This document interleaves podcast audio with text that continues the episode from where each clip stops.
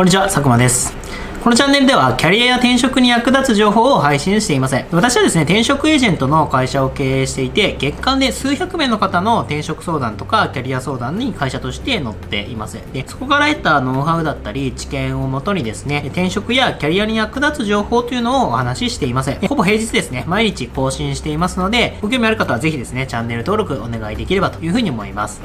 で今日のお話ししたいテーマは、スタディサプリに関わる仕事というテーマでお話をしたいと思います。スタディサプリ、まあ、あの最近聞いたことある方も多いんじゃないかなというふうに思います。まあ、オンラインの学習サービスだったり、まあ、そういったブランドの一つを指していますね。リクルートが運営をしているサービスになります。で、それに関わる仕事についてお話をできればというふうに思います。一応、えー、お話の順番としては、スタディサプリシリーズの概要をお話しして、それを運営しているリクルートグループの中途採用の募集ですよね。で、それには大きく2種類あって、総合社員と営業総合社員という募集が2つありますので、それについてお話ができればというふうに思います。あと、選考と難易度についても補足でお話しできればというふうに思っています。で、早速ですね、えっと、スタディサプリシリーズとはというのをお話ししたいというふうに思います。えー、スタディサプリシリーズっていうのは、え、リクルートグループのですね、リクルートマーケティングパートナーズという会社が、えっと、運営しているサービスです。個人が学習できるサービスっていうのをイメージする方が多いんじゃないかなというふうに思うんですけども、大きく2つに分かれるんですよね。え、1つが、え、進路部門、えスタディサプリ進路という呼ばれ方をしたりするんですけども、これ学ぶための情報を提供するものです。それで勉強ができるとか学習ができるというサービスではなくて、こういう専門の知識を学ぶと、将来こういうふうな職業に就くことができますよとか、こういう学校ではこういうことを学べますよとか、オープンキャンパスの情報を提供したりですね、そういうことをやっているのが、スタディサプリの進路部門というものですね。これもともとリクルートがリクナビ進学という事業をやっていて、その事業がスタディサプリというブランド名に変わっていったというような背景があります。でもう一つが、えっと、学びそのものを提供している学習部門というものですね。これはあの、イメージされることが多い有名な予備校の講師の授業がオンラインでかなり安い価格で、えっと、受講ができますよというようなものになっています。そういったところから始まっているものになります。なので、スタディサプリシリーズって言っても、勉強するためのサービスだけではなくて、スタディサプリ進路とスタディサプリ学習というですね、学習と進路選びのための2つの領域があるんだということを理解していただくといいかなと思います。で、続いてですね、まあ、これはあのちょっとこう、学習に関する、えー、お話になるかなというふうに思うんですけども、スタディサプリシリーズですね、えー、学習領域は、もともとは、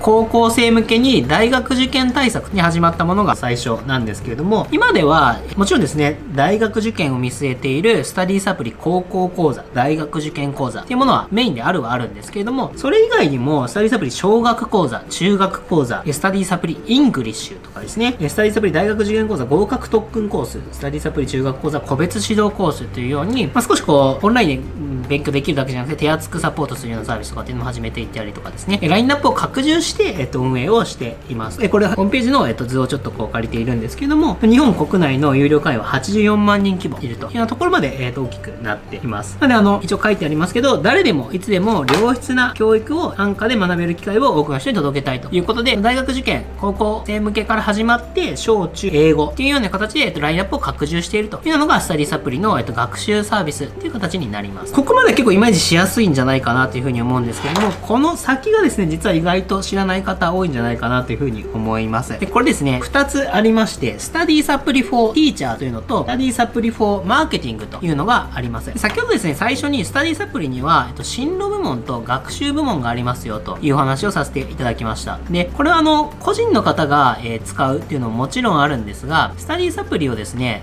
例えばこう、学校だったり、スタディサプリ進路という進路選びのメディアを大学とかですね、専門学校にご提案しているというのもあります。で、このスタディサプリ for Teachers for Marketing というのは、えっと、そういう 2B 向けの、えサービスになっていてですね、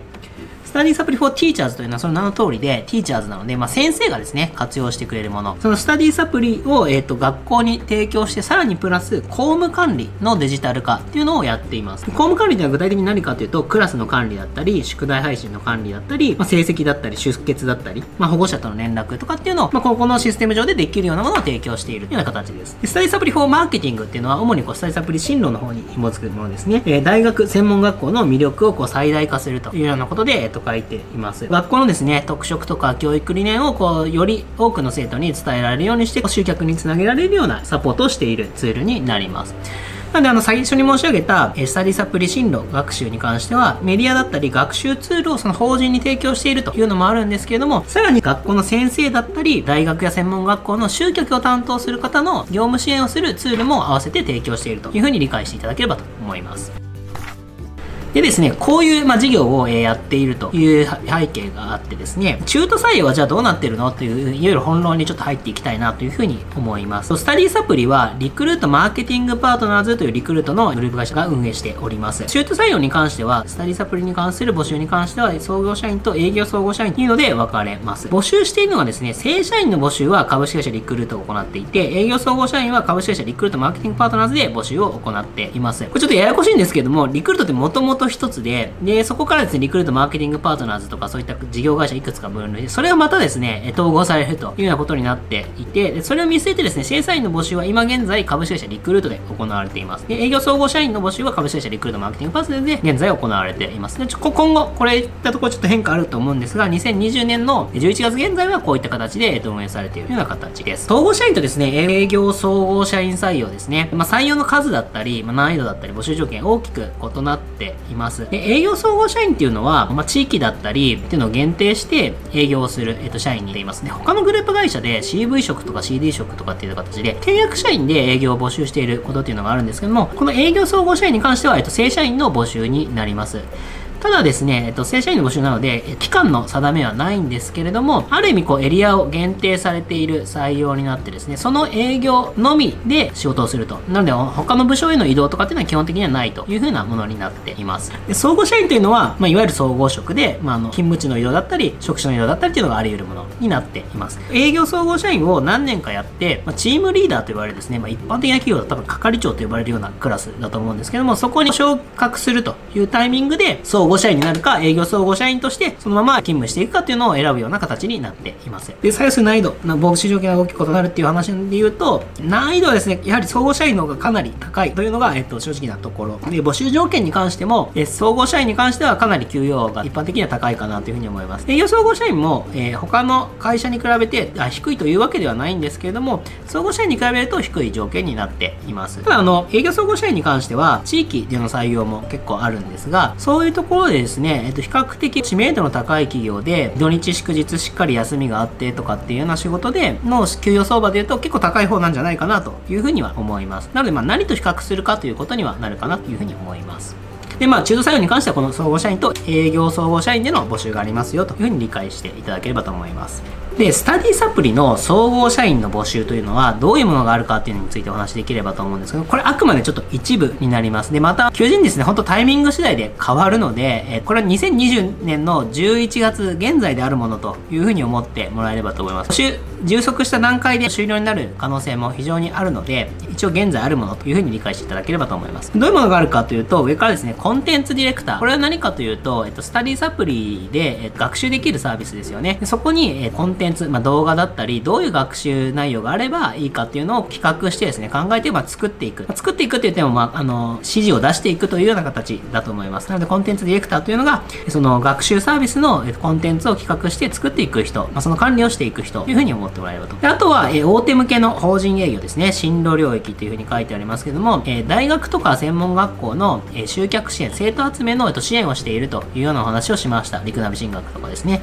そういったところの比較的予算規模だったり、生徒規模だったりが多いところの学校ですね、担当する、え法人営業担当者っていうのを募集していたりします。営業っていう観点もありますし、その、え学校さんのマーケティングを支援するという意味で、マーケティングプランナーというような言われ方をすることもあります。はい。あとはですね、カスタマーサクセス。まあ、カスタマーサクセスというのは最近こう、えー、 SaaS と呼ばれる、えー、ソフトウェアの、え、企業でよくですね、募集されている職種で、スタディサプリでもカスタマーサクセスの募集というのはあります。これ何をする仕事かというと、先ほどお話しした、例えばスタディサプリフォティーチャーズとか、スタディフォーサプリフォーマーケティングというのは、まあ、活用してもらえばもらえるほど、今後の、えーと、スタディサプリの取引が継続していったり、より大きくなっていく可能性というのが高まると思うので、そういう利用していただいている方が、よりうまく使っていただくためには、どういうことが必要で、どういうことをやっていけばいいのかっていうのを実際企画してですね、改善していくというようなことをやるのがカスタマーサクセスの方、持ってもらえればというふうに思います。あとは事業企画、営業企画ね、まあ、どういうふうにこう、今後事業を成長させていくかとか、えー、どのぐらいで計画していくかっていうようなことを考える方ですね。あとはエンジニアととかデザイナー、まあ、オンラインのサービスなので、そういったものを作れる方、えー、まあ、デザインできる方っていうのを、えっ、と、募集しているという形になります。これ本当タイミング次第なのと、あの、まあ、条件とかっていうのもその募集によって大きく異なるので、ご関心ある方は、えー、求人票を見ていただくのがいいんじゃないかなというふうに思います。で、営業総合社員の募集ですね。これはどういったものがあるかというと、学校向けの法人営業があります。で最初にお話ししたように、進路と学習領域で、えっと、分かれます。で、進路の領域は、大学や短大や専門学校の集客の支援を、えー、お手伝いする営業です。まあ、具体的に言うと、スタディサプリ進路というメディアを活用してですね、どうやって生徒さんの集客を増やすか、まあ、受験者数だったり、まあ、オープンキャンパスに来てくれるような方を増やしていくかっていうのをご提案していくというような仕事になります。で、スタディサプリ学習の方に関しては、まあ、高校を中心とした学力向上提案というのをやります。なので、まあ、スタディサプリを活用して、生徒さんの学力の、えー、と向上をご提案したり、まあ、その関連にですね、模試を挟んだり、まあ、どういうスケジュールでこう勉強していってもらうかっていうようなことをこうご提案していくようなものになります。なので、あの、スタディサプリに関連する学校向けの法人営業といっても、えっと、進路と、え、学習領域で全然やることは違うので、その2つがあるんだというふうにご理解いただくといいというふうに思います。で、基本的に営業創業社員に関しては、勤務地と職種の移動はありません。で、先ほども話しましたが、えっと、チームリーダー、まあ、いわゆるこう一般的な企業でいう係長に任用されるタイミングで、え、総合社員を含めたステップをどうするかっていうのを選んでいただくような形になります。まあ、スタディサプリに関連する仕事非常に人気ではあるんですけれども、まあ、どういう人にお勧めできるかっていうのをお話ししたいと思います。まあ、当然なんですが、オンライン学習、オンライン教育の領域に、まあ、興味、関心がある方、ね、まあ、これ興味関心ないとそもそも受けようと思わないかなというふうに思うんですけども、まあ、その領域に興味関心ある方っていうのは非常にいいのじゃないかなというふうに思います。ただ、教員免許持ってなきゃいけないとか、教育学部出身じゃなきゃいけないとかっていうことは全然ないので、こういう領域に、まあ、興味が出てきたとか、興味があるよっていう方で、えー、いいんじゃないかなというふうに思います。であとはですね、教育関連のコンテンツを、えー、作っていた方っていうのは、えっと、やはり、あの、コンテンツディレクターっていうような仕事がありますので、えっと、そういった方には非常にこう経験生きる場があるんじゃないかなというふうに思います。あとは、えっと、コンサルティング会社ですよね。コンサルティングファームで、え、クライアントに何かを提案する側じゃなくて、実際にこう事業を作る側に回ってみたいという方には、えっと、非常にいい環境なんじゃないかなというふうに思います。まあ、いろんな領域拡充していったりっていうのがあって、事業も非常に成長しているタイミングですね。コロナ影響もあって、オンライン学習のサービスというのは、まあ、正直どこもですね、大きく成長していて、スタディサプリももちろんそれに当てはまるので、えっと、そういった意味ですごくチャンスが多い、えー、領域なのかなというふうに思います。なので、え、自分で、えっと、事業を作る側、推薦する側に回ってみたいという方にとっては、えっと、非常にいい機会なんじゃないかなというふうに思います。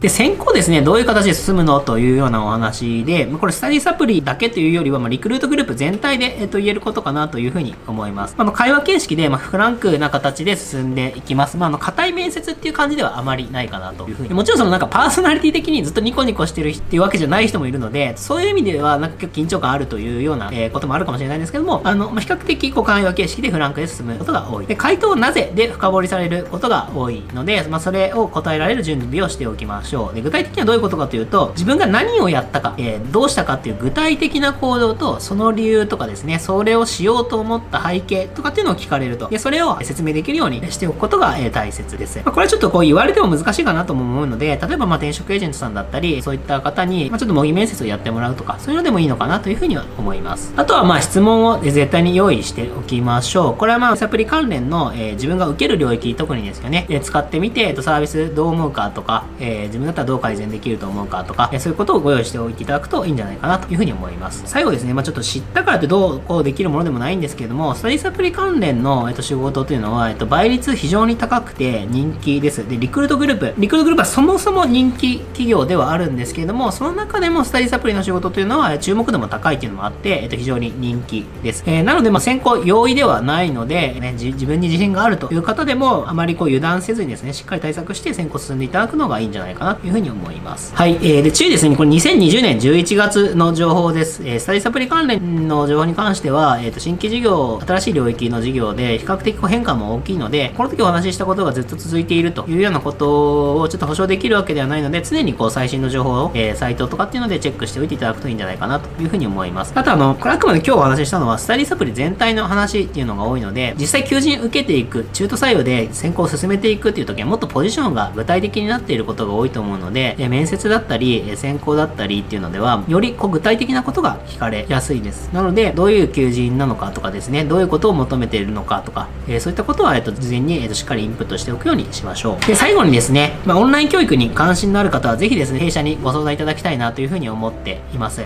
で、弊社はですね、あの、エデュケーションキャリアという教育業界専門の、えっと、転職サイトを運営しておりまして、